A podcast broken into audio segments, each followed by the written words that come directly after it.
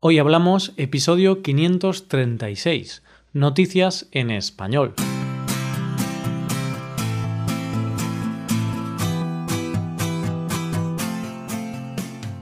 Bienvenido a Hoy Hablamos, el podcast para aprender español cada día. Ya lo sabes, publicamos nuestro podcast de lunes a viernes. Puedes escucharlo en iTunes, en Android o en nuestra página web ya sabes que tienes disponible la transcripción de este episodio y una hoja de trabajo en PDF con ejercicios y explicaciones de vocabulario y expresiones. Este contenido solo está disponible para suscriptores premium. Hazte suscriptor premium en hoyhablamos.com. Hola, hola, ¿qué tal oyente? ¿Cómo estás? ¿Muy cansado de la semana? ¿Muy estresado?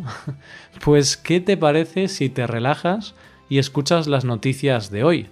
Seguro que por lo menos desconectas un rato. Empezamos con la historia de un huevo. Seguimos con un hijo que demandó a sus padres y terminamos con una estudiante muy especial. Hoy hablamos de noticias en español.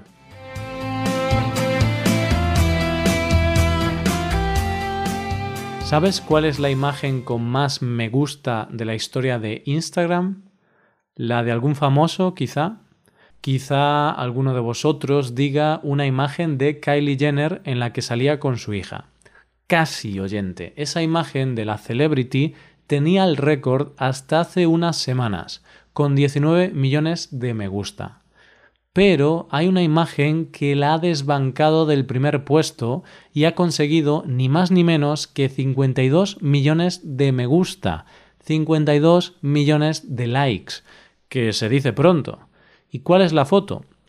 Pues es la foto de un huevo. no, no, no has escuchado mal. Un huevo, un simple huevo. La foto fue la primera que se subió en una cuenta llamada World Record Egg, bajo el lema Vamos a establecer un nuevo récord juntos y obtener la publicación con más me gusta de Instagram. Superemos el récord mundial de Kylie Jenner. Y un mes después la cuenta ya tenía 10 millones de seguidores. ¿Cómo puede una cuenta de un huevo tener 10 millones de seguidores? ¿Cómo puede ser que 52 millones de personas hayan dado like a esa foto? Sí, a mí también me sorprendió en su momento, pero es que todo tenía un fin. Desde el primer momento todo son especulaciones. ¿Quién está detrás de esa imagen? ¿Es solo la imagen de un huevo o hay algo más? Todo era un misterio en torno a esta cuenta nadie sabía nada y todo parecía indicar que se había creado con la única finalidad de romper el anterior récord. Pero claro, una vez superado el récord, ¿qué pasaría después? La cosa no se quedó ahí, sino que la cuenta fue publicando cada semana una foto de Eugene, que así se llamaba el huevo, pero cada vez estaba más agrietado. Entonces esto era para algo más, ¿no? Porque está claro que lo que se espera es que finalmente se rompa y ver qué esconde el huevo. Y aunque se seguía sin saber quiénes eran los responsables, lo que sí empezaba a estar bastante claro es que todo debía de corresponder a una gran campaña de publicidad. Se estaba creando expectación sobre el posible final y todo el mundo quería conocer quién estaba detrás de la campaña. Y entonces, hace unos días, justo antes de la Super Bowl, se publicó una nueva foto de Eugene que decía La espera se acabó. Todo será revelado este domingo después de la Super Bowl. Y por fin llegó el momento. Eugene se rompió y se desveló todo el misterio. Lo que escondía era una campaña sobre salud mental, concretamente de la página web de la ONG Mental Health America.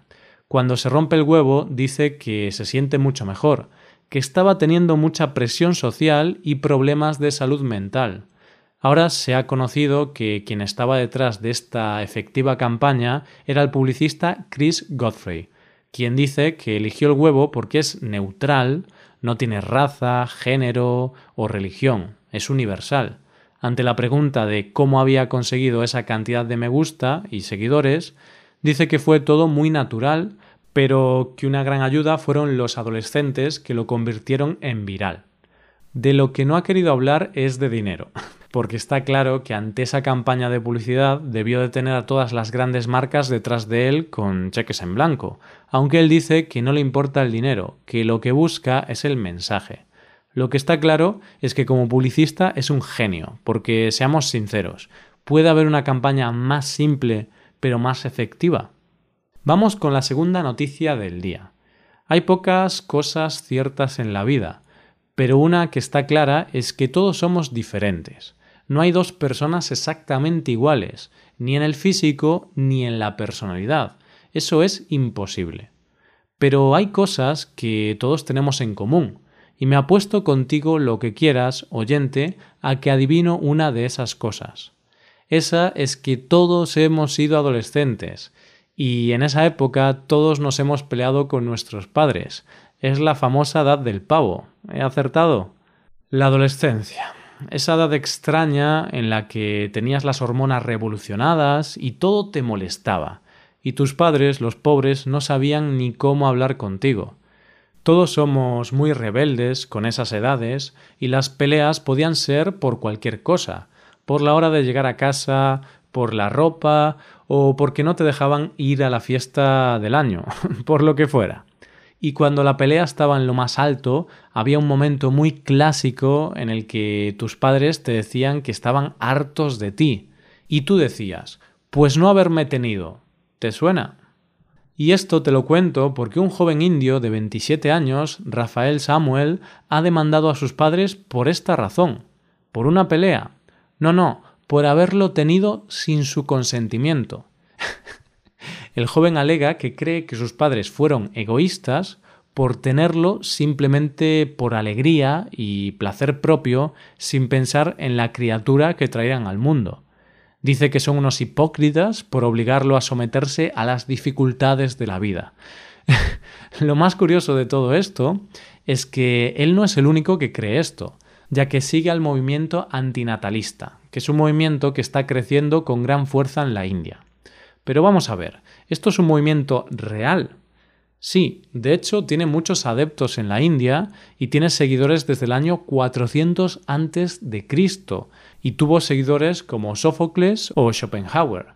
A finales del siglo XIX y principios del XX, un grupo de autores franceses se reunieron bajo el lema huelga de vientres, y lo que ellos pretendían era evitar que las clases más bajas tuvieran muchos hijos y así evitar la miseria.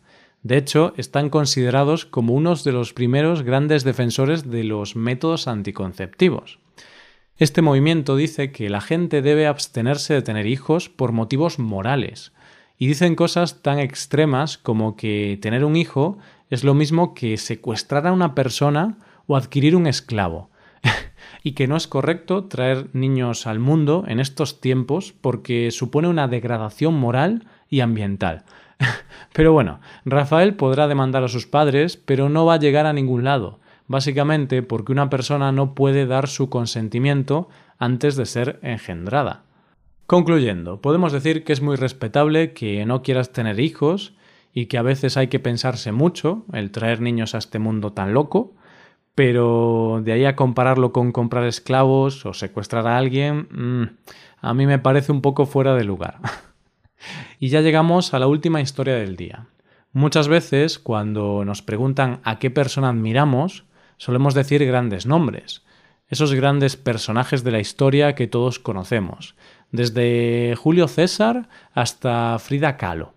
Pero muchas veces nombramos a las personas que admiramos según el número de páginas que ocupen en los libros de historia, y nos olvidamos de mirar a nuestro alrededor, porque hay personas sencillas, anónimas, sin grandes portadas, sin referencias en la Wikipedia, y que no aparecen en los libros de historia, pero que tienen detrás de ellas unas historias tan maravillosas que son dignas de admirar. Es el caso de la protagonista de esta noticia, Hermelinda, una mujer argentina de 105 años. ¡105 años! Sí, como lo has oído. Pero la noticia, aunque no te lo creas, no es su edad. Aunque hay que decir que conseguir vivir todos esos años ya es una proeza.